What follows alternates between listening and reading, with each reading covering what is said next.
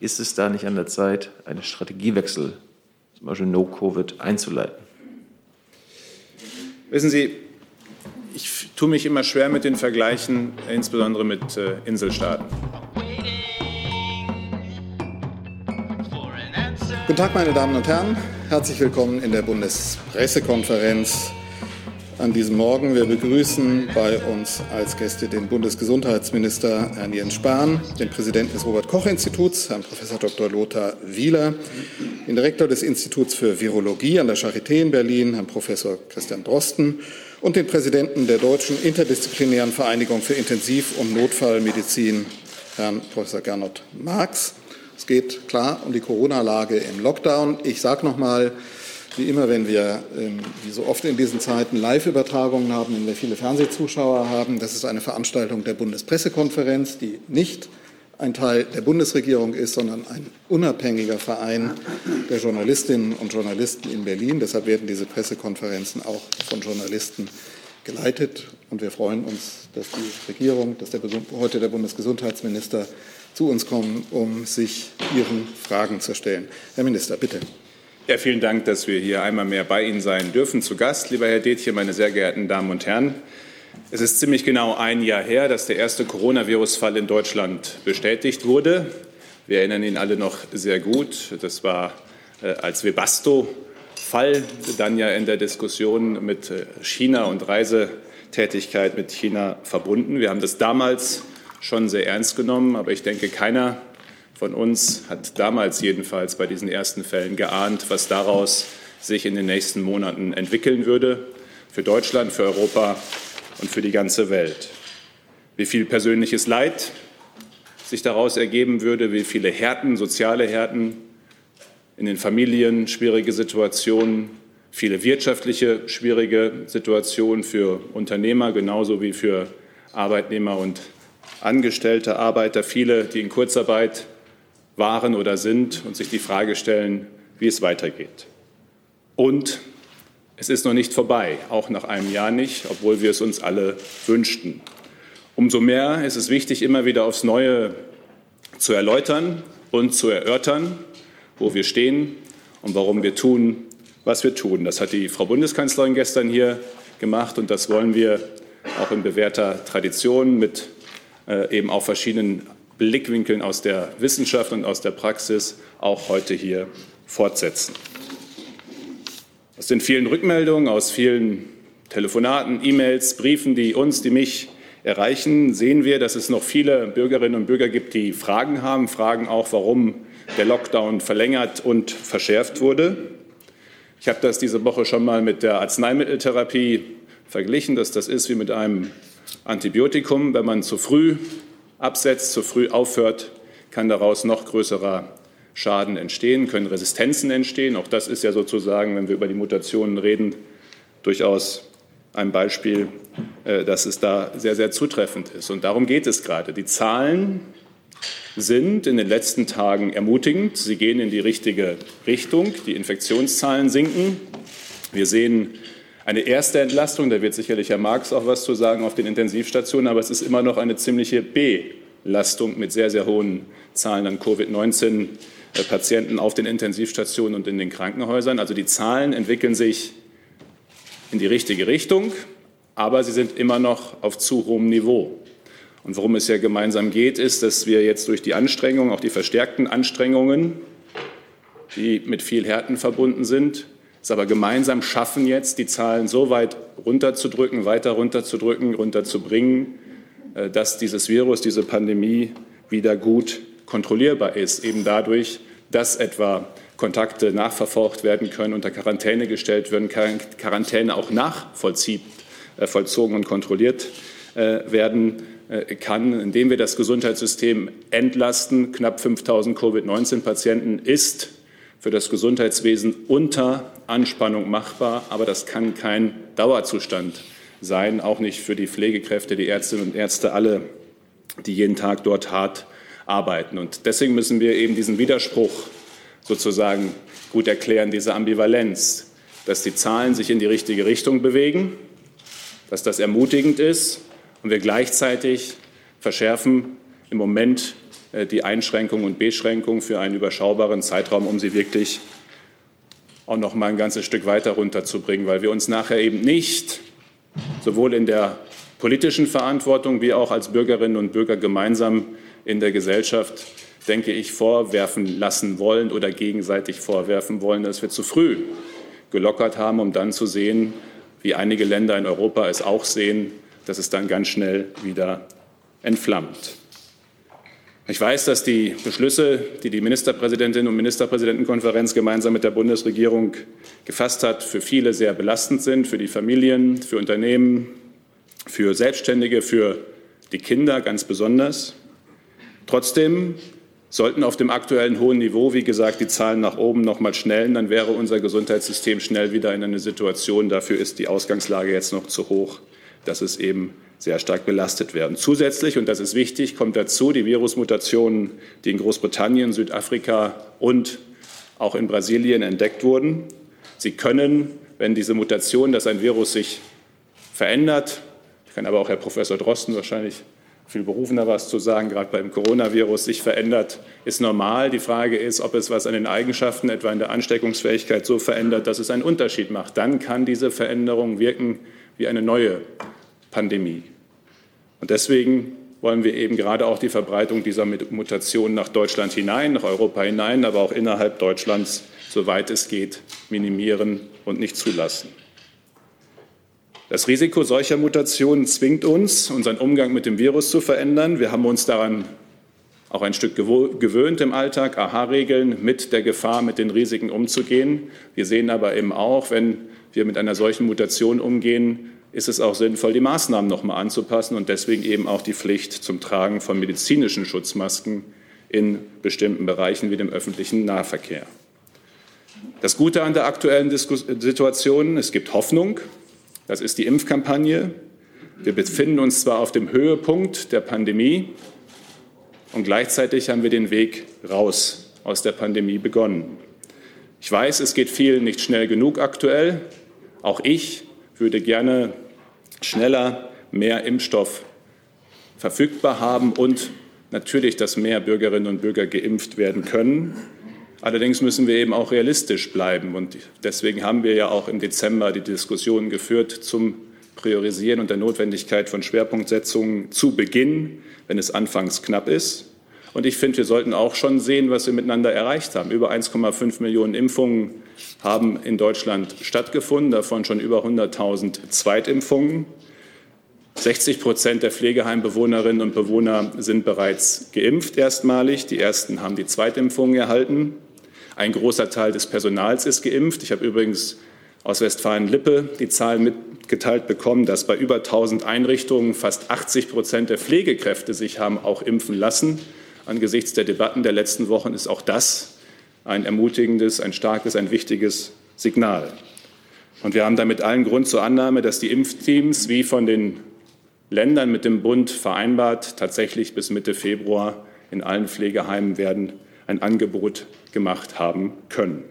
Das ist aufwendig, das ist auch zeitaufwendig. Ist übrigens auch aufwendiger als die Strategie anderer Länder. Es gibt ja gelegentlich Vergleiche. Ich finde, man kann zu diesem Zeitpunkt nach drei, vier Wochen nach Start der Impfkampagne nicht kann man machen, klar. Aber es ist nicht per se sinnvoll, jeden Tag diese Vergleiche zu machen, weil unterschiedliche Länder unterschiedliche Strategien haben. In Italien ist sehr stark zuerst in den Krankenhäusern geimpft worden. Das geht schneller. Wir haben uns sehr bewusst entschieden, zuerst in den Pflegeeinrichtungen auch einen Schwerpunkt zu setzen. Das ist aufwendiger, schützt aber eben die besonders Gefährdeten. Meine Damen und Herren, dieser Winter wird nicht leicht. Das wussten wir immer. Aber ich bin sicher, wir haben Aussicht auf einen besseren Sommer. Unser Ziel ist es, Stand heute, wenn wir etwa mit der nächsten Woche der Zulassung von AstraZeneca, die Stand heute zu erwarten ist, weitere Zulassungen sehen, im Sommer jedem, der möchte, ein Impfangebot zu machen und die Pandemie zu überwinden. Bis dahin gilt, diese Pandemiebekämpfung ist keine abstrakte Angelegenheit. Jeder und jede kann dabei im Alltag einen Unterschied machen. Und die übergroße Mehrheit der Bürgerinnen und Bürger tut es auch jeden Tag. Dafür bin ich dankbar. Und ich bitte Sie, machen Sie mit. Lassen wir jetzt nicht nach. Es werden noch harte Wochen, aber es lohnt sich. Gemeinsam werden wir als Gesellschaft gestärkt auch aus dieser Phase herausgehen. Danke, Herr Minister. Hey Leute, hier sind Thilo. Und Tyler. Jung und Naiv gibt es ja nur durch eure Unterstützung. Hier gibt es keine Werbung, außer für uns selbst. Das sagst du jetzt auch schon ein paar Jahre, ne? Ja. Aber man muss ja Aber mal es wieder darauf halt, hinweisen. Ne? Stimmt halt. Ne? Und ihr könnt uns per Banküberweisung unterstützen oder PayPal. und wie ihr das alles machen könnt, findet ihr in der Podcast-Beschreibung. Und jetzt geht's weiter. Und Herr Professor Wieler, bitte. Ja, guten Tag, meine Damen und Herren. Ähm, Die wichtigsten Entwicklungen für die Lage in Deutschland möchte ich Ihnen kurz zusammenfassen. Nach wie vor sind die Fallzahlen insgesamt immer noch zu hoch. Aber wir sehen einen klar leicht positiven Trend. Die Zahlen sinken in den meisten Bundesländern und das sind die Erfolge der Maßnahmen, meine Damen und Herren. Wenn wir alle diese Maßnahmen zur Kontaktreduzierung weiterhin konsequent mitmachen, dann sind wir auf einem sehr guten Weg und ich bedanke mich bei allen, die das seit Wochen und Monaten tragen. Aber wir dürfen eben nicht nachlassen. Die bundesweite Inzidenz ist zurückgegangen. Sie liegt jetzt bei 115 Neuinfektionen pro 100.000 Einwohner in den letzten sieben Tagen. Und wenn Sie auf die Deutschlandkarte mit allen Landkreisen auf unserem Dashboard schauen, dann sehen Sie, dass sich diese Karte langsam wieder etwas heller färbt und nicht mehr so tiefrot ist, wie das noch vor wenigen Tagen der Fall war. 37 der 412 Landkreise haben immer noch eine Inzidenz von über 200. Und nur 21 Landkreise haben zurzeit eine Inzidenz von unter 50. Sie finden die aktuellen Zahlen, Karten und Daten, äh, das wissen Sie auf dem Dashboard und auch in unserem täglichen Situationsbericht auf der Website www.rki.de. Leider sehen wir nach wie vor sehr viele Ausbrüche in Alten- und Pflegeheimen. Und wir wissen aktuell von gut 900 Ausbrüchen. Wahrscheinlich gibt es auch eine Dunkelziffer. Es gibt Heime ohne oder mit sehr wenig Covid-19-Fällen. Diese Heime sind oft besser aufgestellt, haben bessere Hygienekonzepte, mehr fachliche Expertise und Unterstützung. Das sollte aber für alle Heime gelten. Die Covid-19-betroffenen Heime brauchen personelle Unterstützung und Hygieneunterstützung. Beispielsweise auch in Form von ärztlicher Betreuung, die das komplette Heim übersieht und eben nicht nur einzelne Patienten. Wir sehen auch, dass ältere Menschen ab 80 weiter sehr stark von Covid-19 betroffen sind. Und leider bekommen wir weiterhin jeden Tag sehr viele neue Todesfälle übermittelt. An vielen Tagen sind es um die 1000 Todesfälle. Teilweise auch mehr. Heute äh, wurden uns insgesamt 859 Fälle gemeldet. Insgesamt sind seit Beginn der Pandemie 50.642 Menschen in Verbindung mit Covid-19 gestorben. Das sind die offiziellen Meldezahlen. Und das ist eine bedrückende, für mich schier unfassbare Zahl, meine Damen und Herren. Und darum ist es wirklich essentiell, dass wir die Maßnahmen, die wir haben, um das Virus einzudämmen, weiter konsequent umsetzen. Wir können damit schwere Verläufe und Todesfälle verhindern. Und wir können sie verhindern, die Infektionen, wenn wir die Maßnahmen einhalten. Und wir können das ganze Infektionsgeschehen deutlich besser kontrollieren, wenn wir niedrige Inzidenzwerte haben. Wir können nur zu einem halbwegs normalen Alltag zurückkehren, wenn wir die Fallzahlen massiv senken und auch auf Dauer niedrig halten. Und wir wissen auch, alle bereits beschlossenen Maßnahmen schützen übrigens auch vor der Ansteckung mit den neuen Virusvarianten. Auch deshalb ist es so wichtig, dass die Maßnahmen jetzt weiter konsequent umgesetzt werden. Wir wollen verhindern, dass sich diese noch ansteckenderen Varianten ausbreiten und dazu dürfen wir keine Zeit verlieren. Und wenn Sie eine Impfung anbekommen, äh, angeboten bekommen, bitte lassen Sie sich auch impfen. Die Impfstoffe sind zugelassen, sie sind sicher, sie sind verträglich und sie schützen vor einer Covid-19-Erkrankung. Glücklicherweise haben hierzulande schon mehr als äh, 1,5 Millionen Menschen diese Erstimpfung erhalten. Minister Spahn hat die Zahlen gerade genannt und auch bereits viele die Zweitimpfung. Meine Damen und Herren, zwei Impfungen sind aber nötig für einen vollständigen Schutz. Bitte tragen Sie Ihre Masken über Mund und Nase und bleiben Sie gesund, meine Damen und Herren. Geben wir Covid-19 keine Chance. Danke, Herr Wieler. Und Professor Drosten. Ja, guten Morgen alle zusammen. Ähm, danke für die Einladung und für das Interesse. Ähm, ich will erst mal sagen, ähm, im Zusammenhang mit dieser Sequenzierung wird ja häufig gesagt, der ähm, Herr Drosten, der leitet das Konsiliarlabor, das ja für die Sequenzierung zuständig ist. Ähm, das ist so nicht. Also die, das Konsiliarlabor ist ein Expertenlabor, das für die Beratung anderer Labore zuständig ist, auch für die Beratung von Gesundheitsämtern, für die Mithilfe bei diagnostischen Spezialfällen. Aber natürlich muss die Sequenzierung in ganz Deutschland durchgeführt werden. Ähm, diese, die Aussage ist, äh, dieses Verständnis ist ansonsten so ähnlich, wie wenn man sagen würde, ähm, nur weil an der Charité ein bekannter Spezialist für Hirnoperationen sitzt, laufen alle Hirnoperationen jetzt an der Charité. Also das ist äh, überhaupt nicht die Situation. Ja? Also die, die Sequenzierung, die äh, ist etwas für Labore im ganzen Land. Ähm, und wir finden jetzt natürlich auf der Basis solcher Daten, solcher Sequenzdaten auch ähm, interessante Befunde, die zum Teil dann auch epidemiologisch auffällig sind.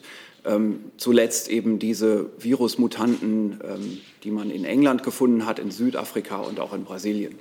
Ähm, in dem Fall in England sollten wir uns mal vergegenwärtigen, dass diese Mutante eigentlich gar nicht durch die Sequenzierung aufgefallen ist, sondern ähm, durch eine Unregelmäßigkeit in der normalen PCR-Reaktion. Äh, man hat es dann durch die Sequenzierung bestätigt. Dennoch ist es so, dass England sicherlich in Europa eine Ausnahme ist, ähm, wenn es darum geht, wie viel dort sequenziert wird. Ähm, zusammen mit Dänemark, diese beiden Länder sind also ähm, ja, eben Ausnahmen. Und äh, wenn ich das gesagt habe, habe ich damit auch gesagt, dass das, was in Deutschland gemacht wird, vollkommen normal ist. Also es ist überhaupt nicht so, dass Deutschland wenig oder zu wenig sequenziert. Wir sequenzieren genauso viel wie andere Länder auch. Übrigens auch in den USA wird nicht mehr sequenziert. Das äh, liegt einfach daran, dass man das bei diesen Atemwegsviren eigentlich gar nicht muss. Ähm, es ist viel wichtiger, dass alle Länder in einer großen Region, also beispielsweise jetzt hier bei uns in ganz Europa, ähm, über die Zeit und über die Fläche die Entwicklung dieser Viren verfolgen, unter anderem auch durch Sequenzierung. Gibt es aber auch andere Methoden dazu, beispielsweise Virusisolation, beispielsweise eben bestimmte PCR-Testungen. Ähm, so, das wäre mal der Hintergrund. Ähm, jetzt zu dieser Variante oder zu der Mutante, ähm, das kann man fast synonym benutzen, diese Wörter, ähm, die zuerst in England aufgefallen ist. Englische Wissenschaftler haben also bemerkt, dass diese Virusvariante anhand vorläufiger Auswertungen, die schon kurz vor Weihnachten kommuniziert wurden, deutlich stärker, ähm, sagen wir mal, übertragbar ist oder deutlich mehr Folgefälle bei einem Initialfall hervorrufen. Ähm, man hat damals Schätzungen genannt, die im Bereich von ähm, 50 bis 70 Prozent liegen an Zusatzinfektiosität. Und das ist in diesem Fall zu verstehen als etwas, das auf den R-Wert obendrauf kommt. Ähm, es gibt jetzt eine genauere Schätzung, die ähm, anhand strukturierter Daten gemacht wurde. Da kann man sagen, man liegt vielleicht so im Bereich, und das sind jetzt wirklich auch wieder nur grobe Anhaltswerte, von so 0,22 bis 0,35, also, ne, also 22 bis 35 Prozent ähm, obendrauf. Das ist also etwas weniger geworden, aber dafür ist die Datenbasis auch viel robuster geworden. Die Vorläufigkeit ist da raus. Ähm, und wir müssen das damit also jetzt nicht weniger ernst nehmen, sondern eher noch ernster, denn das ist garantiert, dass sich so eine Mutante dann wirklich stärker verbreitet, wenn das so ist, dass äh, dieser Prozentsatz da oben auf den R-Wert draufkommt. Ähm, das äh, ist jetzt leider einfach ein Faktum, das wir akzeptieren müssen und mit dem wir arbeiten müssen.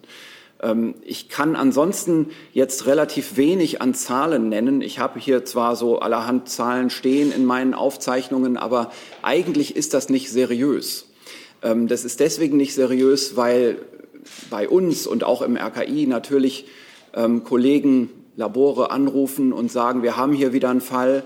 Aber das sind nicht alle, die immer anrufen. An uns speziell zum Beispiel gibt es gar keine Meldepflicht. Und äh, die Labore in der Fläche, die Gesundheitsämter in der Fläche müssen uns gar nicht kontaktieren. Ähm, darum ist das zum Teil etwas anekdotisch, was ich hier nur erzählen kann. Ähm, ich will Ihnen aber gerne diese Anekdoten, die ich so aus dem Kollegenkreis im Moment aufnehme, vielleicht vermitteln. Ähm, eine wichtige Auffassung ist, dass das Ganze vor Weihnachten wahrscheinlich keine große Rolle gespielt hat. Ich kann auch da keine Zahlen nennen. Und ähm, die Wahrnehmung sowohl von mir wie auch von vielen Kolleginnen und Kollegen ist, dass eigentlich über die Weihnachtsfeiertage das Ganze mit dem Reiseverkehr ähm, eingeschleppt wurde. Ähm, übrigens nicht nur aus England. Äh, interessanterweise sehen wir Einschleppungen der englischen Variante auch aus anderen Nachbarländern. Ähm, und dass das Ganze relativ zufällig in der Fläche verteilt ist. Ähm, also man kann nicht unbedingt sagen, das kommt nur in Großstädten vor. Was man auch sagen kann, ist, ähm, nachdem wir eigentlich Anfang Januar fast bei jedem einzelnen Fall sagen konnten, der ist dann und dann eingereist aus dem und dem Land, ist es jetzt so langsam so, dass sich erste kleine Cluster formieren, kleine Ausbrüche, ähm, die jeweils dann erkannt werden. Und das hat zwei Aspekte. Der erste Aspekt ist, weil wir das gerade sehen, weil wir gerade in dieser Phase sind, können wir auch sagen, das ist genau jetzt der richtige Zeitpunkt, das zu kontrollieren. Denn in dieser absoluten Anfangsphase gibt es wahrscheinlich auch bei dieser Virusmutante so gewisse Schwelleneffekte, wo man das Ganze noch verhindern kann. Ähm, gleichzeitig kann man natürlich auch sagen, wir wissen ja, wir haben eine hohe Inzidenz, die Gesundheitsämter sind stark gefordert, vielleicht sogar hier und da überfordert, sodass wir auch die Auffassung haben, ein punktuelles Eingreifen muss ja unbedingt unterstützt werden durch größere Maßnahmen der nicht pharmazeutischen Intervention, also größere Kontaktmaßnahmen, wie die ja jetzt auch beschlossen sind, ähm, angewendet werden. Das ist also eigentlich genau das Richtige, was da ähm, gerade so passiert ähm, für, für die Kontrolle dieser Mutante. Also das ist, äh, ist etwas, ähm, was man da vielleicht mitnehmen kann. Ähm, andere Dinge, wie zum Beispiel, ob es jetzt zunimmt, das ist sehr schwer zu sagen. Also äh, wie gesagt, wir haben im Moment eher eine anekdotische Zahlenbasis. Ich kann Ihnen sagen, dass Labore aller Kategorien, ähm, sowohl die niedergelassenen Labore wie auch die Universitätskliniken, wie auch das Robert Koch Institut und wir mit äußerster Anstrengung daran arbeiten, in der nächsten Zeit ein klares Datenbild zu bekommen, das wir auch liefern werden. Ähm, an ersten Stellen ähm, gibt es da natürlich auch Aktivitäten.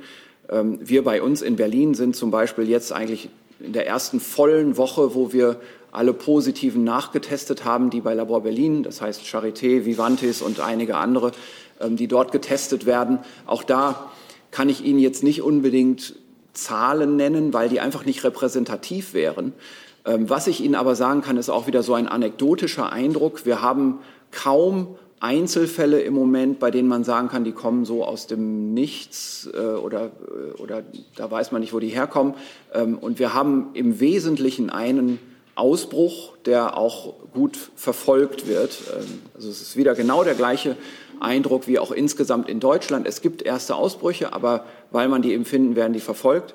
Ähm, ich kann nur noch ganz kurz äh, für die allernächste Zeit sagen, die Zahlen, die jetzt anekdotisch hier und da vielleicht auch in den Medien auftauchen werden, in Berichterstattungen auftauchen werden, Pressemitteilungen, die muss man immer auch in dem Licht verstehen, dass das häufig erste auffällige Fälle sind, denen man dann nachgeht und dann findet man in der Umgebung erste Kontakte und in diesen Kontaktuntersuchungen wird dann nach der Mutante speziell geschaut und da ist es natürlich dann gegeben, dass das so aussieht, als wäre das eine ganz hohe Nachweisrate für die Mutante. Das ist aber eine ganz starke Verzerrung.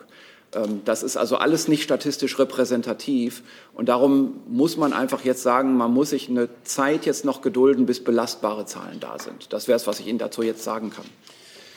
Danke, Herr Professor Drosten. Und Herr Professor Marx, bevor wir zu den Fragen kommen. Ja, vielen Dank, meine sehr verehrten Damen und Herren. Abschließend ein Bericht zur Lage der, zur, in der deutschen Intensivmedizin im Moment. Am 21.01.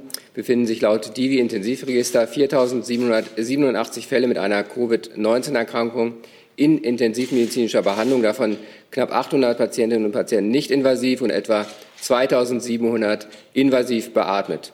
In der Spitze befanden sich Anfang Januar, genau genommen am 3. Januar, noch fast 5.800 Patienten mit dieser Erkrankung in intensivmedizinischer Behandlung. Das war die kritischste Situation meiner Meinung nach, seit es intensivmedizinische Behandlung in Deutschland gibt. Insgesamt ist jetzt ein deutlicher Trend nach unten zu verzeichnen und wir können keinen Weihnachts- oder Silvesterpeak erkennen. Dafür großer Dank an die Bürgerinnen und Bürger für die große Disziplin. Der Anteil der freien Intensivbetten beläuft sich je nach Wochentag auf etwa 3.500 bis 4.300 Betten. Das entspricht 12 bis 24 Prozent aller freien Betten je nach Bundesland. Das ist etwa seit zwei Wochen stabil.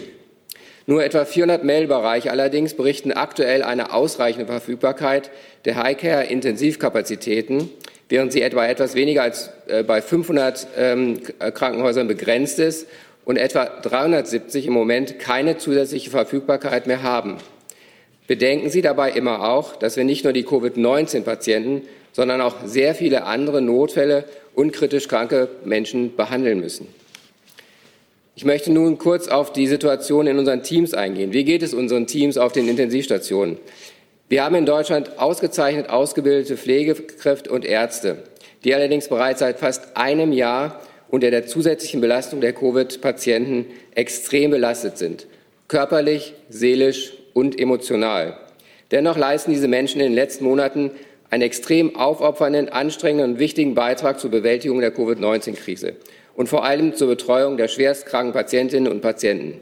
Ja, das ist natürlich unsere Aufgabe und unsere Verantwortung als Intensivmedizinerinnen und Intensivmediziner. Diese haben wir bisher, glaube ich, sehr gut erfüllt und werden dieser Aufgabe selbstverständlich auch weiter gerecht. Dennoch, aus unserer Verantwortung für diese Menschen heraus sollten wir kurzfristig wirksame Maßnahmen, die auf die psychosoziale Unterstützung und Etablierung dauerhafter Versorgungsstrukturen der Mitarbeiter abzielt und eine zeitnahe sowie dauerhafte Anerkennung und Entlastung zum Ziel haben. Bedenken Sie, dass wir diese intensivmedizinischen Teams auch nach der Corona-Pandemie weiter dringend brauchen, und zwar fit und motiviert. Jedes Jahr werden in Deutschland zwei Millionen Intensivpatienten behandelt, auch ohne die Corona-Pandemie.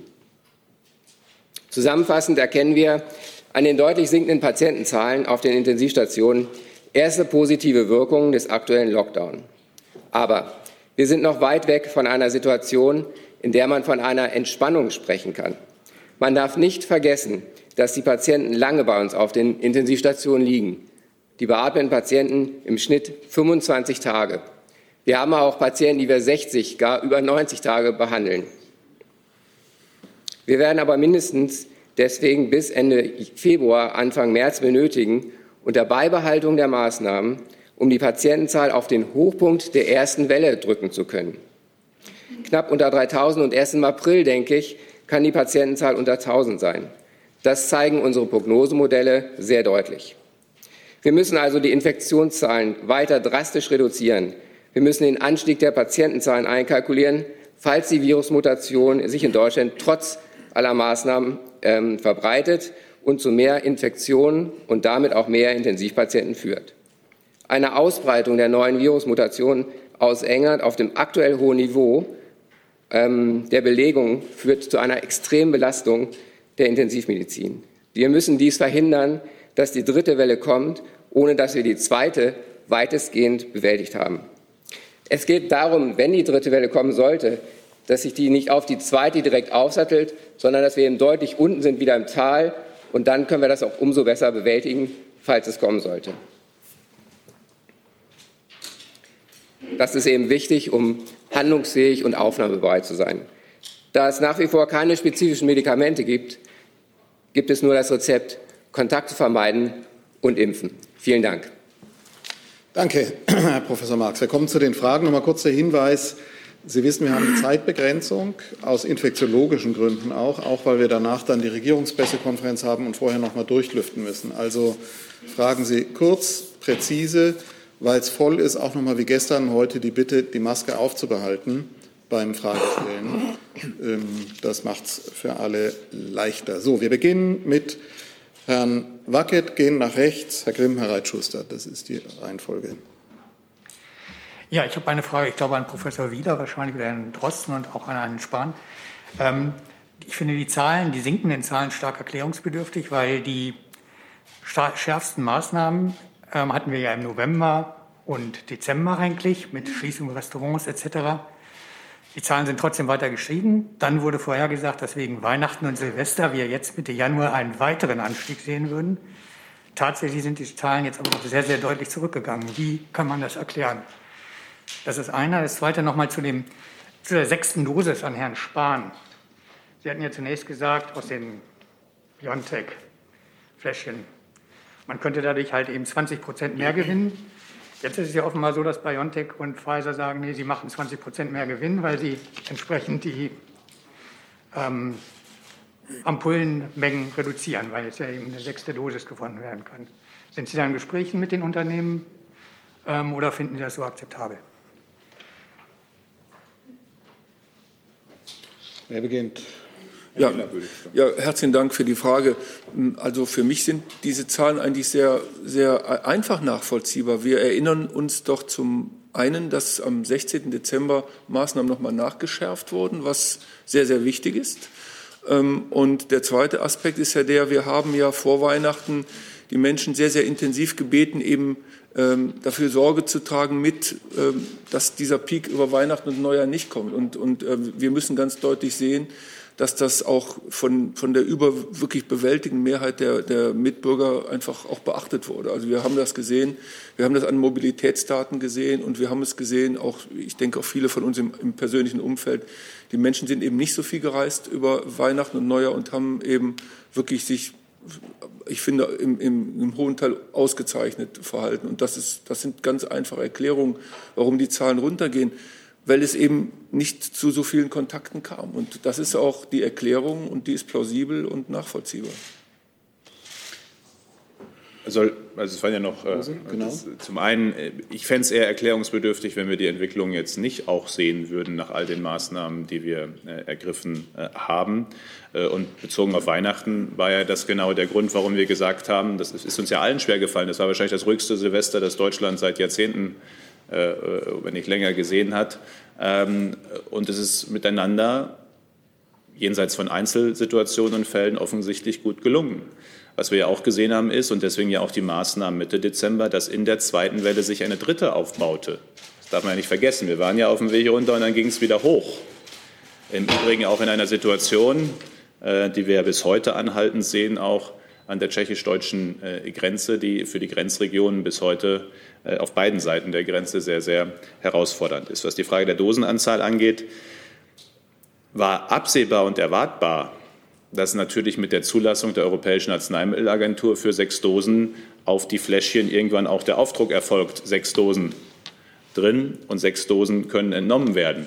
Gleichwohl gab es ja auch aus den Impfzentren von den impfenden Ärzten und den Teams ähm, den Hinweis, wenn wir nicht in einer Off-Label-Situation dauerhaft bleiben wollen, wo es zumindest einen Graubereich gibt, was das Nutzen der sechsten Dose angeht, äh, ist es besser, eine offizielle Zulassung zu haben, um für alle Beteiligten Sicherheit zu haben im Umgang mit dieser äh, sechsten Dose. Und das ist ja auch der Grund, warum übrigens der Hersteller beantragt hat, was sein gutes Recht ist, ähm, äh, dass eben die sechste Dose auch Teil der Zulassung wird. Ähm, wir wären eigentlich in eine Situation dann gekommen, dass wir jetzt schon mehr Dosen verfügbar hätten, weil die Zahl der Fläschchen ja äh, gleich geblieben wäre. Und dann gab es eben die Meldung äh, letzte Woche äh, Freitag, äh, dass durch die Umstellung und die Umbauarbeiten in Pürs im Werk äh, bei Pfizer äh, die Zahl der Fläschchen sich wird reduzieren, insbesondere in der nächsten Woche. Die Montaglieferung wird ja insbesondere eine kleinere sein als geplant. Ähm, und das wird jetzt ein Stück aufgefangen, und zwar nicht nur rechnerisch, sondern ja auch faktisch, weil die Mehrdosen sind ja zur Verfügung im Vergleich zur ursprünglichen Planung eben durch diese Prozent äh, mehr. Ähm, so, mit der offiziellen Zulassung ist klar, dass sechs Dosen entnehmbar sind und sechs Dosen damit auch äh, angerechnet werden. Mir geht es auch weniger um die Rechnung, mir geht es mehr darum, wie viel ist jetzt verfügbar. Äh, das ist doch unser Hauptpunkt an der Stelle. Und deswegen arbeiten wir mit Hochdruck daran, auch mit BioNTech insbesondere mit Hochdruck daran, dass es eigene BioNTech-Produktion und Abfüllung äh, gibt in Deutschland für nicht nur Deutschland, aber auch Deutschland. Danke. Bitte. Peter Tiede von der Bild mit anderthalb Fragen an Herrn Drosten. Sie haben jetzt davon gesprochen, Herr Drosten, dass wir eine, eine anekdotische äh, Zahlengrundlage haben, also jetzt nicht wirklich Wissen haben. Da die Frage, ähm, woran mangelt es, es, derzeit, um aus diesem anekdotischen dann tatsächlich Wissen zu, zu schaffen? Und wie viel, äh, wie viel wird momentan sequenziert in Deutschland, wie viel Prozent und wie viel müssten wir? Und dann die Anschlussfrage, Sie haben von 100.000 Neuinfektionen gewarnt, die möglich wären. Wie anekdotisch ist diese Berechnung und können Sie diese Prognose einmal erläutern, wie Sie darauf kommen? Also es ist bei der ähm, Sequenzierung so, dass es keinen gegebenen Wert gibt, der sequenziert werden muss. Da gibt es niemanden, der diese Regel aufstellt. Und äh, Sie können sich das selber schon eigentlich erklären, wenn Sie sich klar machen, wie stark die Nachweisraten ja eigentlich schwanken, äh, wie stark das Infektionsgeschehen schwankt. Da kann man also nicht zu irgendeinem Zeitpunkt sagen, so viel muss sequenziert werden. Ähm, alleine die langjährige Erfahrung, vor allem auch mit der Influenza, lehrt eben, ähm, dass eigentlich nicht sehr viel sequenziert werden muss, sondern sehr breitflächig sequenziert werden muss. Ähm, am besten in vielen Ländern, die benachbart liegen, sodass man also auch die räumliche Ausdehnung so einer Virusmutante gut verfolgen kann.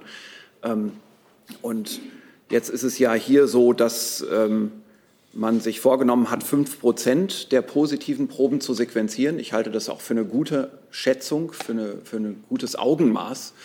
Ähm, und der Grund, warum das jetzt gerade im Moment nicht ad hoc passiert, sind einfach logistisch-organisatorische Dinge. Das muss man einfach erstmal organisieren.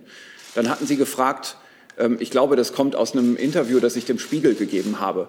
Ähm, das ist ein Szenario. Das ist also keine Berechnung oder etwas, sondern das ist etwas, das man natürlich in anderen Ländern auch beobachten kann, bezogen auf die Bevölkerungszahl, solche Zahlen, wenn dieses Virus eben nicht so stark kontrolliert wird. Und wir müssen uns eben, und das ist vielleicht wichtiger an diesem Szenario, wir müssen uns einfach klar machen, wenn jetzt in den nächsten Wochen und Monaten die Risiko Gruppen eigentlich durch die Impfung abgeschirmt sind, ähm, dann wird natürlich der Druck entstehen, wieder ähm, Maßnahmen ähm, zu beenden. Und dann wird es sicherlich bei unserer dichten Bevölkerung, bei unserer Bevölkerungszahl zu solchen Zahlen kommen. Das ist also etwas, wo ich nicht sage, ich warne jetzt davor, dass es 100.000 Infektionen gibt am Tag, sondern ähm, es ist ein Szenario. Man muss sich das mal klar machen, dass man da reinlaufen könnte und dass man eben ähm, ja, nicht denken soll, sobald jetzt die Risikogruppen abgeschirmt sind durch eine Impfung, ist das ganze Problem beendet. Dann gehen wir zu Herrn Grimm. Machen wir den? Da. Ja, ich wollte da mal anknüpfen, Herr Drosten. Sie sprachen bereits von möglichen Lockerungen. Die Frage geht auch an Minister Spahn und Herrn Wieler. Äh, wir sind jetzt erstmal bis Mitte Februar im schweren Lockdown. Wie könnte denn eine Lockerung aussehen? Ähm, es wird immer mal wieder ein Stufenmodell gefordert, dass man eben nicht lockert und dann, wie nach der ersten Welle, äh, das Infektionsgeschehen wieder nach oben schnellt. Also wie könnte man das intelligent machen?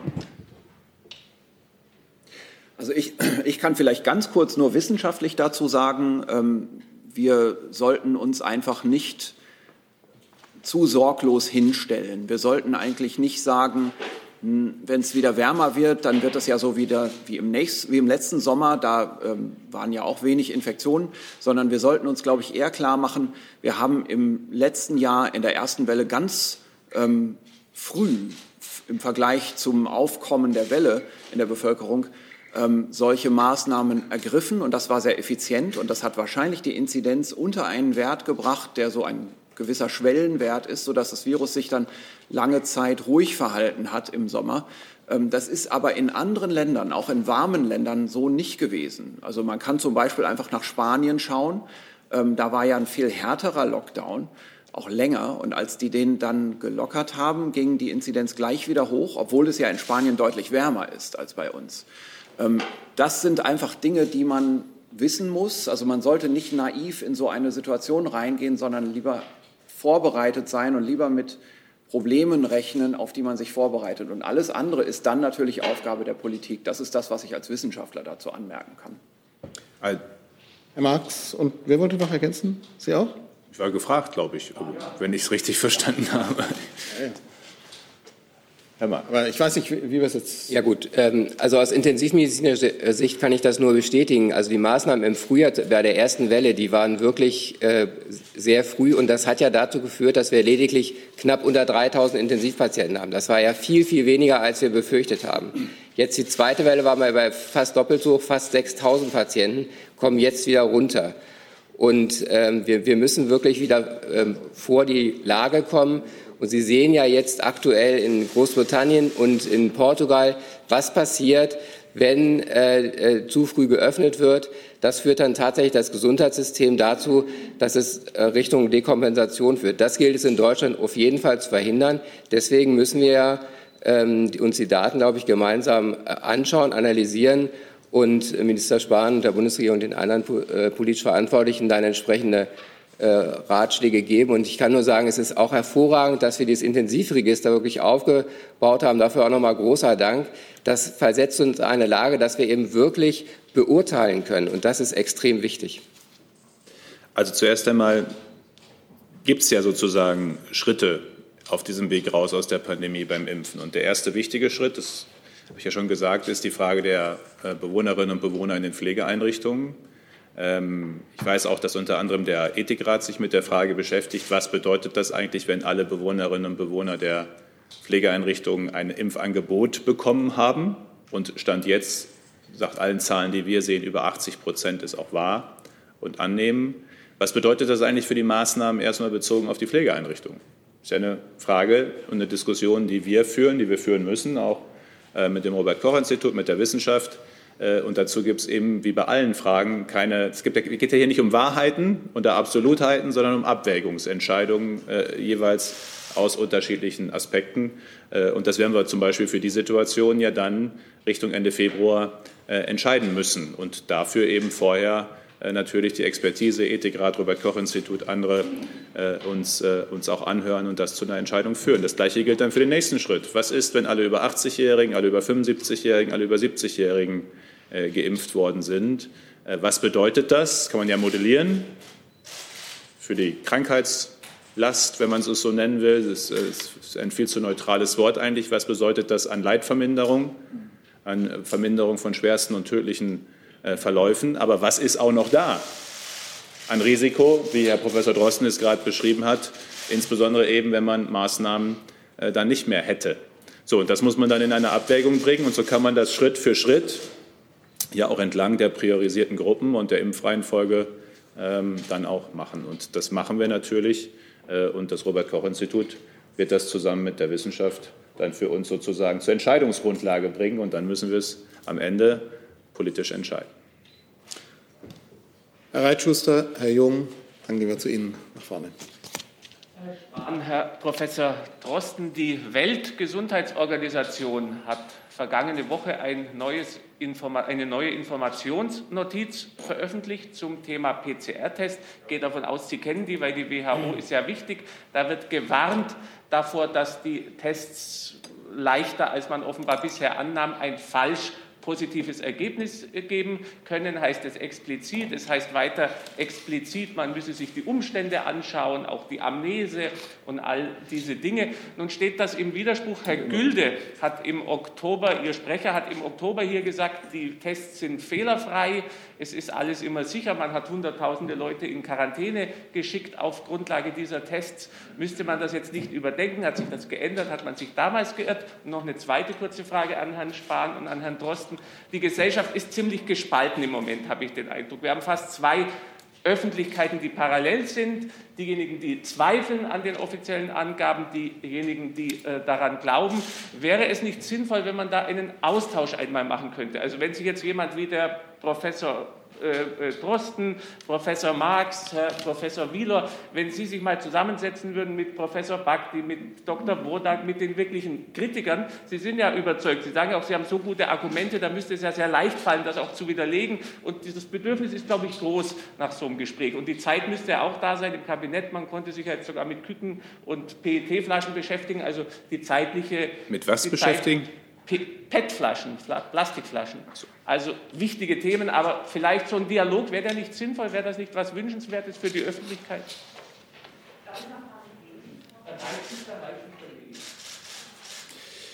Zum PCR-Test würde ich vorschlagen, weil da ist er, da ist sozusagen erstmal eine wissenschaftliche Frage, kann ja Professor Drosten vielleicht zuerst was.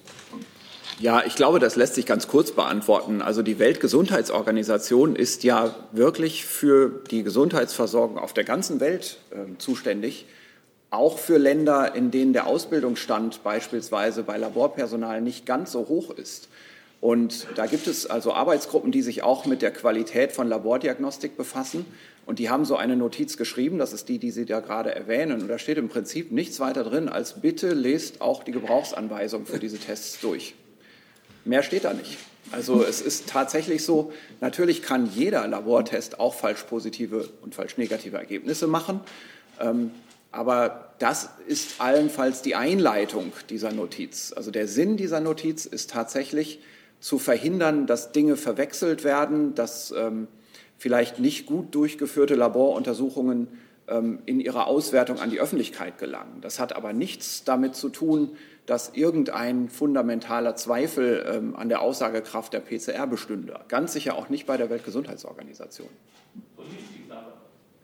Ich lese das nicht so. So ist ja das Schöne an unserer pluralen Gesellschaft, dass man eine Information gegeben unterschiedlich bewerten kann.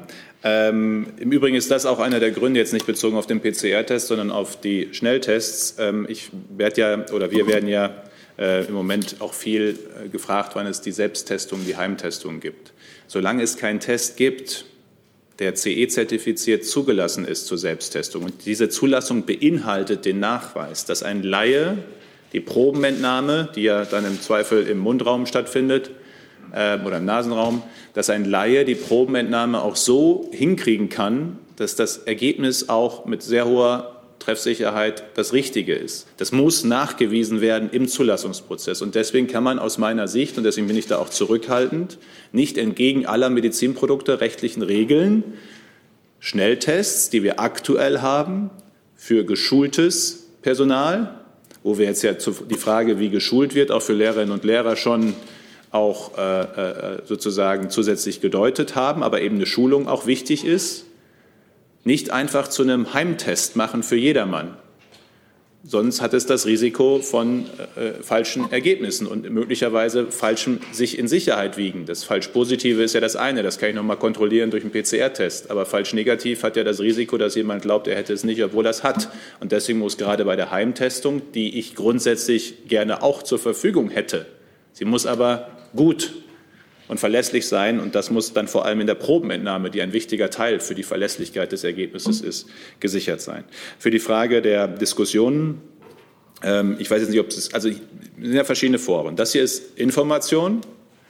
Ähm, und Informationen über die Intensivmedizin kann, glaube ich, der Vorsitzende der Intensivmediziner gut geben. Informationen über Virusmutationen. Ich glaube, es gibt wenige, die so viel am Coronavirus geforscht haben wie Herr Professor Drosten in Deutschland oder eben Professor Wieler fürs RKI zur Lage. Das andere ist Diskussion. Sozusagen aus dem Sein, aus dem Beschreiben des Seins über das Sollen zu reden. Was soll denn daraus folgen aus dem Sein? Ähm, und ich bin immer sehr auch für eine breite Diskussion, wie Sie wissen ähm, habe die auch an verschiedenen Stellen schon geführt in den letzten Monaten und führe sie weiterhin in den verschiedenen äh, äh Foren. Äh, deswegen tue ich mich übrigens auch schwer äh, damit, äh, die Vorschläge gibt es ja auch, einmal besetzte Pandemie- oder Expertenräte zu haben. Ich bin äh, so und suche das auch, dass immer dann, wenn ich eine Meinung sehe, die nochmal einen anderen Aspekt hat oder einen anderen Blickwinkel, schlicht und ergreifend das Gespräch suche. Äh, und mich bei dem oder derjenigen melde und den Austausch versuche. Und ich habe den Eindruck, das machen viele andere auch. Und diese Diskussionen können, finden ja auch öffentlich statt. Und manchmal finden sie miteinander statt.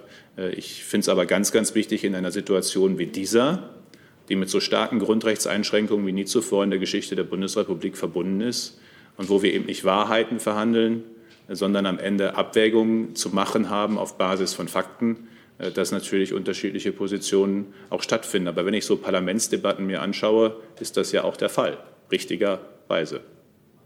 Herr Jucken, Moment, Moment. Zu den Spielregeln. Wir sagen hier normalerweise, es gibt eine Frage und eine Zusatzfrage, die sich darauf bezieht. Man kann nachfragen.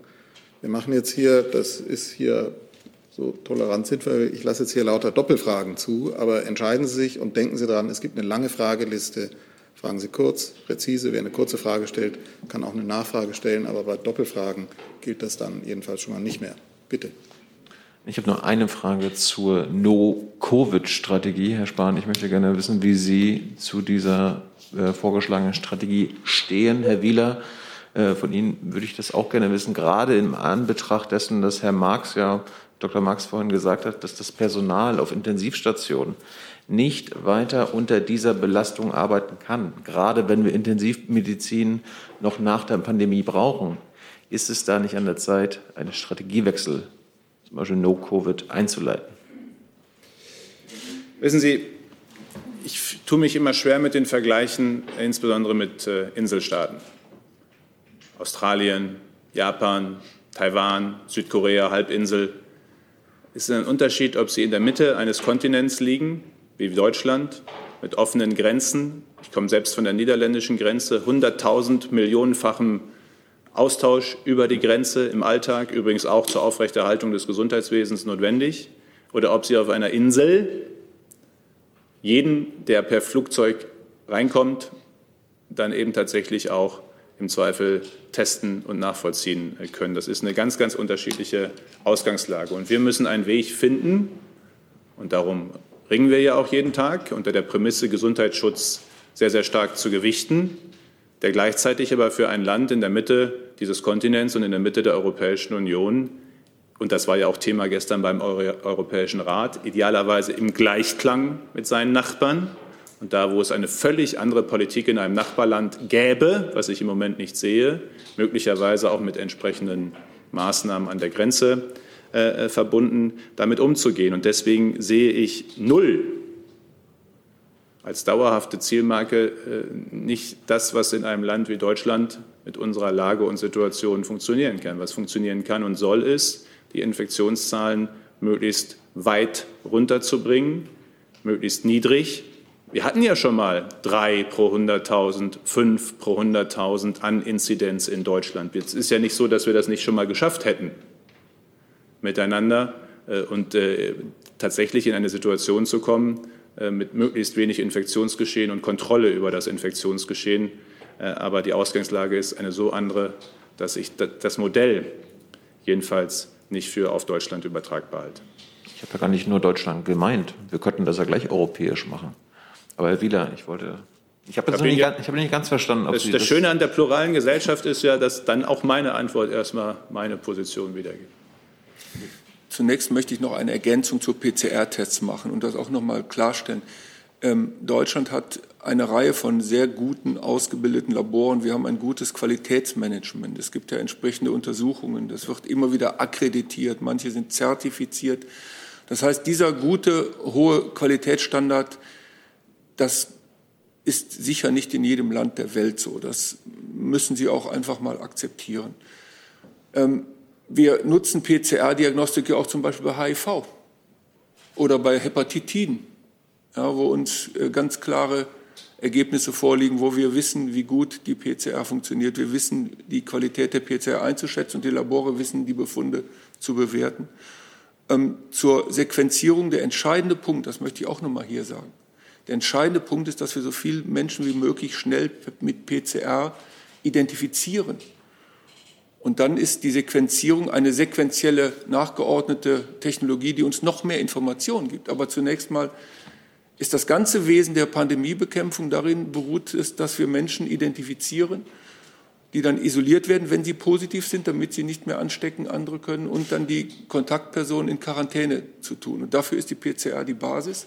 Und mit den Antigen-Schnelltests haben wir ein weiteres Werkzeug, das nicht ganz so präzise ist, aber ebenfalls gut ist. Das heißt also, ähm, da, da, fängt das an. Wir reden über Public Health Maßnahmen. Und, und das sind auch die Maßnahmen, die dazu führen, dass wir eben die Inzidenzen reduzieren. Und je näher die Inzidenz der Nullinzidenz kommt, desto besser ist das. Ja, das heißt also, glauben Sie uns, dass wir diese Maßnahmen haben, diese Public Health Maßnahmen, und Sie sehen, es gibt kein, kein Land der Welt, das irgendwelche anderen Maßnahmen hätte, sondern die Frage ist, wie können wir Kontakte beschränken? Wie gelingt es uns noch in einem bestimmten Ausgleich mit anderen äh, eine Menge von gesellschaftlichen Interessen, die Sie alle kennen? Und wir müssen die Inzidenzen herunterbekommen. Das gelingt uns nur durch einen sicheren Test, den wir mit der PCR haben, dadurch, dass wir gezielt testen, dass Menschen äh, ihre Kontakte reduzieren. Und dann kommen wir mit den Inzidenzen runter auf eine Zahl, dass wir das beherrschen können. Und das entscheidende Ziel ist dann, dass Ausbrüche eben sofort erkannt werden und eingedämmt werden. Ich sage es nochmal, dieselben Maßnahmen, mit denen wir die gängigen Virusvarianten, es gibt ja Tausende von Virusvarianten, die unterwegs sind. Das, das, nur es sind jetzt drei, die erkannt wurden, dass sie wahrscheinlich biologisch besondere Auswirkungen haben.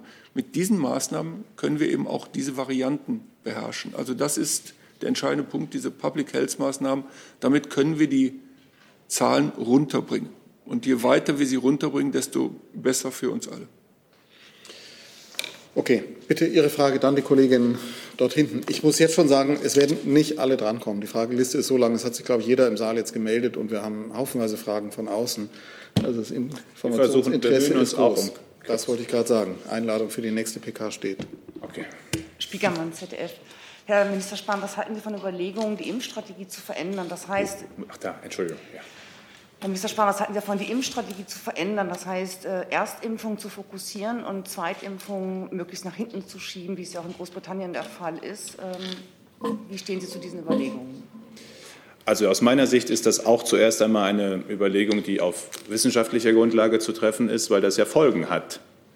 Ähm, deswegen habe ich die Ständige Impfkommission gebeten, sich äh, auch mit dieser Frage auseinanderzusetzen. Und die klare Empfehlung bleibt diejenige, die vorgesehene Zeitspanne zwischen drei, beim anderen Impfstoff vier und sechs Wochen maximal äh, einzuhalten. Das sehe ich übrigens auch gerade mit Blick auf die Frage, wen impfen wir eigentlich gerade zuerst, als sehr, sehr wichtig an. Gerade für die besonders Hochbetagten ist eben ein umfassender Impfschutz wichtig. Äh, deswegen fangen wir dort ja auch an zu äh, impfen und haben das so stark priorisiert, weil dort der individuelle Gesundheitsschutz den höchsten Mehrwert sozusagen auch insgesamt äh, bringt. Aber das bringt es eben nur, wenn der Schutz auch entsprechend umfassend denn dann ist. Und im Übrigen beschreiben durchaus auch Wissenschaftler uns, dass das das Risiko beinhalten kann, ohne ein ausreichendes Wissen darüber, was eigentlich passiert. Wir haben ja keine Studienlage, wie lange die Erstimpfung zu einem bestimmten Schutz führt. Äh, dass das dazu führen kann, dass etwa das Risiko von Mutationen, mit denen schwerer umzugehen ist, auch wieder steigt. Escape heißt ja dann äh, das wieder. Äh, und deswegen werden wir nach allem, was wir aktuell an wissenschaftlicher Grundlage haben, am empfohlenen und in der Zulassung empfohlenen und mit Studien belegten Impfrhythmus für die Zweitimpfung festhalten. Ja, Lisa Bitte. Braun, Presseagentur Gesundheit. Meine Fragen richten sich an den Minister und an Professor Marx. Herr Minister, Sie haben ein Vorhaltekonzept entwickelt für eine nationale Gesundheitsreserve und für die Lagerung hat der Bund ja 19 Standorte auserwählt. Meine Frage, was wird dort konkret in welchen Mengen gelagert, also nur Masken oder auch Arzneimittel und dergleichen mehr? Und wer ist für die dauerhafte Sicherstellung der Tauglichkeit dieser Mittel dann auch verantwortlich? Meine Frage an Herrn Marx schließt sich sofort an. Herr Professor Marx, es ist sehr erfreulich, dass die Triage-Debatte jetzt wieder in den Hintergrund gerückt ist durch die entspannte Situation auf der Intensivstation. Das juristische Dilemma, in dem Sie sich befinden, was nicht aufgelöst werden kann, das steht ja nach wie vor im Raum. Glauben Sie, dass es dafür noch eine Lösung gibt oder werden die Ärzte damit auf Ewigkeit allein gelassen werden? Die nationale Gesundheitsreserve ist ja sozusagen etwas für die Zeit nach der Pandemie. Das ist ja sozusagen eine Lehre, die wir gemeinsam ziehen und die wir begonnen haben, in Eckpunkten miteinander zu beschreiben im Bundeskabinett. Im Moment sind insbesondere das äh, Gesundheitsministerium, das Innenministerium, das Verteidigungsministerium äh, im intensiven Austausch miteinander, wie diese nationale Reserve, also was sie beinhaltet, aber auch wie sie so aufgehängt wird, dass wir nicht für den Gesundheits Schutz, für den Katastrophenschutz, für den Verteidigungsfall, also dass wir nicht jeweils eine eigene Reserve abgegrenzt voneinander haben. Eines der Situationen, die man sicherlich zum nächsten Mal ändert, ist ja auch, dass das Bundesamt für Bevölkerungsschutz, im Zweifel muss das Gesetz ja dafür geändert werden, auch eine Rolle spielen kann in einer solchen Pandemie, sondern dass wir eben äh, sozusagen die äh, Reserven miteinander verknüpfen. So, und dieses Konzept wird jetzt eben weiter en Detail äh, von den Ressorts, von den Kolleginnen und Kollegen erarbeitet. Ähm, und sobald wir dort äh, fertig sind, werden wir es natürlich auch äh, vorstellen. Ich sage Ihnen aber auch, auch in der Aufmerksamkeit nicht nur des Ministers, sondern aller Kolleginnen und Kollegen im Haus hat jetzt erstmal die aktuelle Pandemiebewältigung Priorität. Und gleichzeitig denken wir natürlich und arbeiten ja auch daran offenkundig, nationale Gesundheitsreserve mit. Aber wenn jetzt die vier Wochen später konzeptionell kommt, äh, weil das was für nach der Pandemie ist, weil wir in der Pandemie gerade alle Ressourcen bündeln, ist das, denke ich, was, was gut verantwortbar ist. Ja, zum Thema Triage, also vielleicht kurz, äh, was verstehen wir darunter? Weil da muss man immer auch sehr aufpassen, was mit diesem Wort gemeint ist. Also ich vermute, Sie meinen damit im Moment einen Intensivbehandlungsplatz inklusive Beatmung für zwei Patienten. Ähm, das ist nach meiner Ansicht eine Situation, in, ich gehe davon aus und bin fest überzeugt, dass wir faktisch in Deutschland diese Situation nicht erleben werden. Warum? Erstens, wir haben immer noch eine Notfallreserve von über 10.000 Intensivbetten. Wir hoffen, dass wir das nicht benötigen, aber das wäre sozusagen, stünde ja noch zwischen dieser Situation und, äh, und dem aktuellen Zustand. Erstens. Zweitens, wir ja ähm, in Deutschland eine sehr aufmerksame, aufmerksame politisch Verantwortliche haben, die immer frühzeitig genug Entscheidungen getroffen haben, um genau dieses zu verhindern. Äh, Sie sprachen den Rechtsrahmen an. Das wird ja im Moment gerade vom Bundesverfassungsgericht ähm, behandelt. Dem sollten wir, glaube ich, auch nicht vorweggreifen. Äh, Ärztinnen und Ärzte sind, glaube ich, sehr froh, dass es dann irgendwann eine gewisse Klärung gibt, einen gewissen Rechtsrahmen. Aber jetzt rein theoretisch, wenn man sich in die Situation eindenkt, ist natürlich am Ende auch immer eine ärztliche Entscheidung, die hoffentlich dann einen gewissen Rechtsrahmen nach den Verhandlungen vor dem Bundesverfassungsgericht äh, als Basis hat. Okay, jetzt nehme ich noch mal Fragen von außen rein und dann kommen wir leider ans Ende irgendwann. Und zwar einmal Fragen zu Inzidenzen. Ich nehme mal da welche zusammen. Nick Leifert vom ZDF fragt Herrn Wieler, haben Sie zum Vergleich aktuell, aktuelle Zahlen zur Influenza, Infektionslage, Todeszahlen? Und in dem Zusammenhang auch die Frage von Jana Wolf von der Rheinischen Post. Welche Erkenntnisse haben Sie über die Dunkelziffer in Alten- und Pflegeheimen und in der Gesamtbevölkerung? Wie hoch schätzen Sie das ein? Ich füge noch eine Frage mit gleich dazu. Vielleicht kann man die im Zusammenhang beantworten von Gernot Heller vom Korrespondentenbüro Herrhold, äh, nee, von ähm, Norbert Wallet von der Stuttgarter Zeitung zur FFP2-Masken. Wie erklären Sie die auffällig niedrige Inzidenzraten in Tübingen und in Bremen? Der Zusammenhang mit der Verteilung der FFP2-Masken, sagt Herr Wallet, scheint auf der Hand zu liegen. Viele Fragen, ja. Also Inzidenz ähm, von äh, Influenza. Ich kann nur sagen, wir machen seit vielen Jahren intensive Surveillance, also Überwachung von Atemwegs äh, hervorrufenden Viren. Und wir sehen äh, kaum Influenza bislang. Das ist ein, großartig auch. Das ist auch wichtig, dass wir die Influenza hoffentlich abwenden können. Ähm, auch andere Viren haben wir in so geringem Maße nachgewiesen wie über Jahrzehnte nicht. Und die, der Grund, die plausible Grund ist der, dass wir diese Maßnahmen, die wir alle fahren, die schützen offensichtlich sehr wirksam vor diesen anderen Viren. Leider schützen sie nicht mit derselben Wirksamkeit vor dem SARS-CoV-2. Da gibt es drei Gründe für. Grund eins, fehlende Immunität in der Bevölkerung. Dadurch kann sich das Virus leider leichter ähm, vermehren, äh, weiterverbreiten. Grund zwei, der hohe Grad, wie das Virus, bevor Menschen Symptome haben, schon ausgeschieden wird. Also fast 50 Prozent von allen Virusausscheidungen finden schon vor, äh, statt, bevor das Virus bevor die Menschen äh, Symptome haben. Und Punkt drei ist eben die effektive Übertragung über Aerosole. Und das heißt, die, die, die Maßnahmen wirken, aber sie wirken eben, äh, dieses Virus hat eben leider ein paar Eigenschaften, die es erschweren. Das zweite war die Frage zur Dunkelziffer.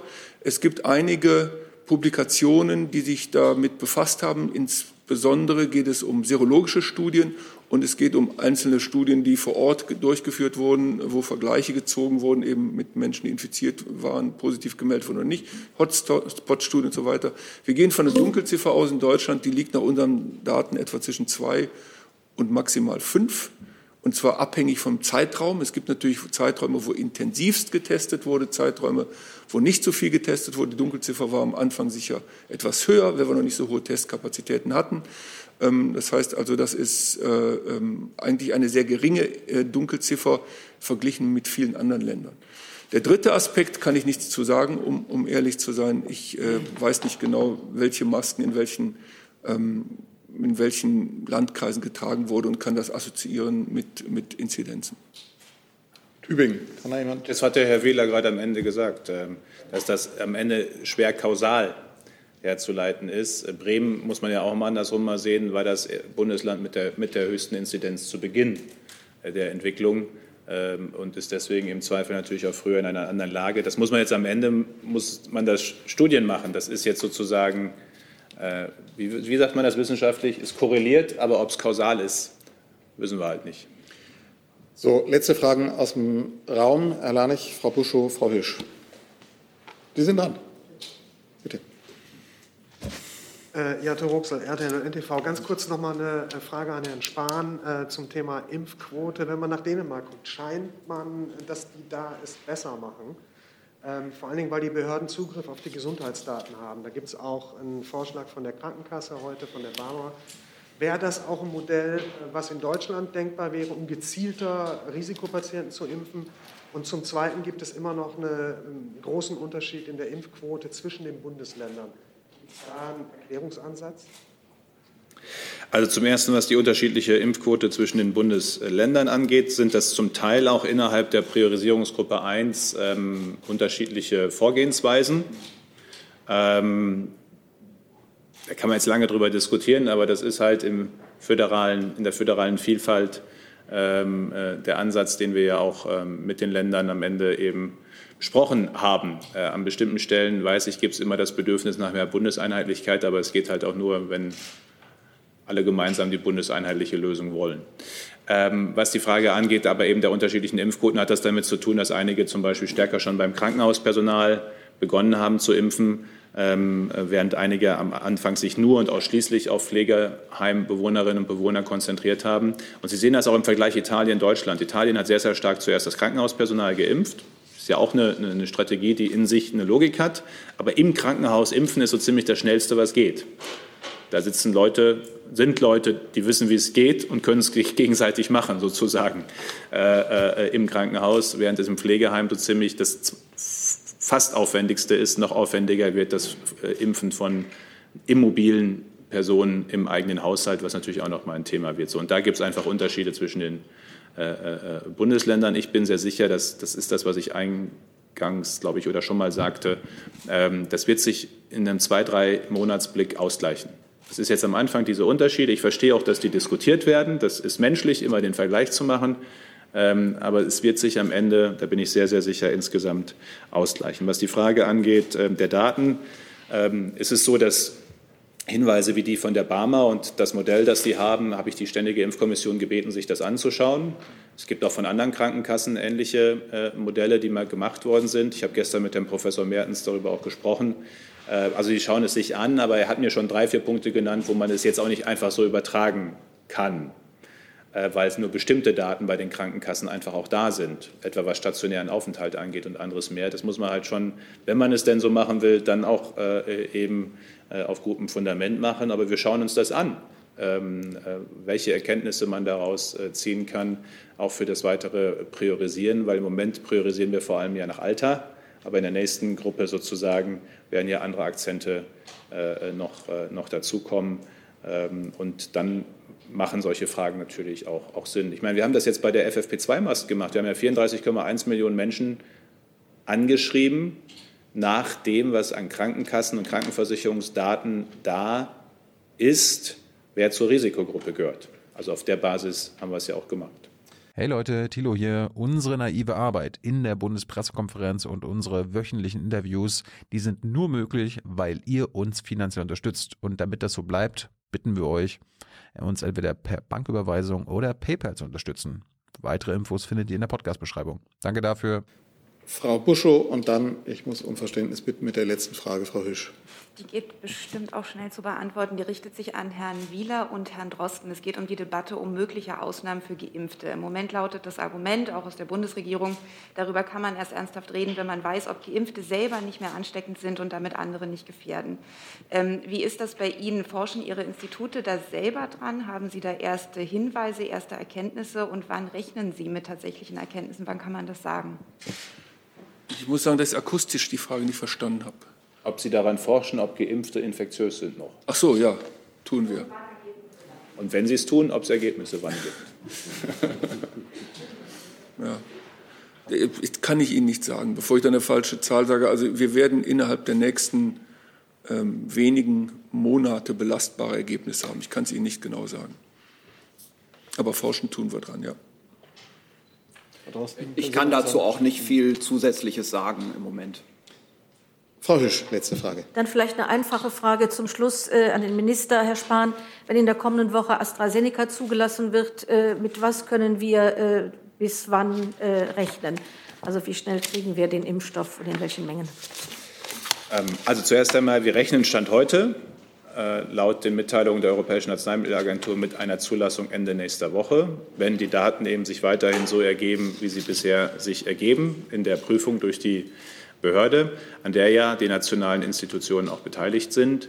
Ähm, wir sind natürlich schon auch im Gespräch äh, mit äh, AstraZeneca, die EU-Kommission wie die Mitgliedstaaten, äh, wie schnell dann eben auch in der Logistik und in der Größenordnung wie viele Dosen dann zur Verfügung stehen. Sehen Sie mir nach, dass ich dazu erst Angaben mache, wenn wir gesicherte Daten haben, weil, wie wir ja alle miteinander richtigerweise in den letzten Wochen erfahren haben, es ganz wichtig ist, dass diese Zahlen und Daten dann auch präzise sind, damit alle damit planen können. Ich gehe aber davon aus, das will ich schon sagen, dass eine Zulassung von AstraZeneca äh, schon im Februar einen spürbaren Unterschied äh, macht, auch in der Zahl der möglichen Impfungen, die wir im Februar und dann auch im März äh, in Deutschland und Europa werden haben können. In welchem Umfang teilen wir Ihnen mit, sobald wir das haben. Im Übrigen gibt es natürlich noch eine Diskussion, die will ich auch jetzt einfach schon mal adressieren, damit sie jeder schon mal gehört hat, nämlich die Frage, ist ja auch nicht neu, schon besprochen worden, äh, wie die Datenlage ist, ob es für alle Altersgruppen gleichermaßen ausreichend Datenlage gibt, äh, was Zulassung und Empfehlung angeht, oder ob das eben auf bestimmte Altersgruppen erstmal konzentriert wird. Damit beschäftigt sich die Europäische Arzneimittelagentur, damit wird sich die Ständige Impfkommission beschäftigen. Auch daraus würde ja was folgen dann noch. Aber in jedem Fall, das ist ja die gute Botschaft, mit der Zulassung eines zusätzlichen Impfstoffes, insbesondere bei AstraZeneca, weil viel vorproduziert ist, stünde schon im Februar auch mit einem nennenswerten Unterschied mehr Dosen zur Verimpfung zur Verfügung. Vielen Dank, Herr Minister, meine Herren. Viele Fragen sind offen geblieben, aber wir sind im Gespräch. Wenn Sie, schauen, wenn Sie mögen, ich habe überlegt, ob wir jetzt nicht während des Lockdowns einfach jeden Freitag, wenn Sie mögen, zu Ihnen kommen. Wir sind, äh, ja. Aber das entscheiden Sie. Sie sind der Gast. Herr Kautz sprach mich auch schon darauf an, und ich glaube, an uns scheitert das nicht. Das Interesse ist ja evident groß. Danke, Herr Minister. Ja.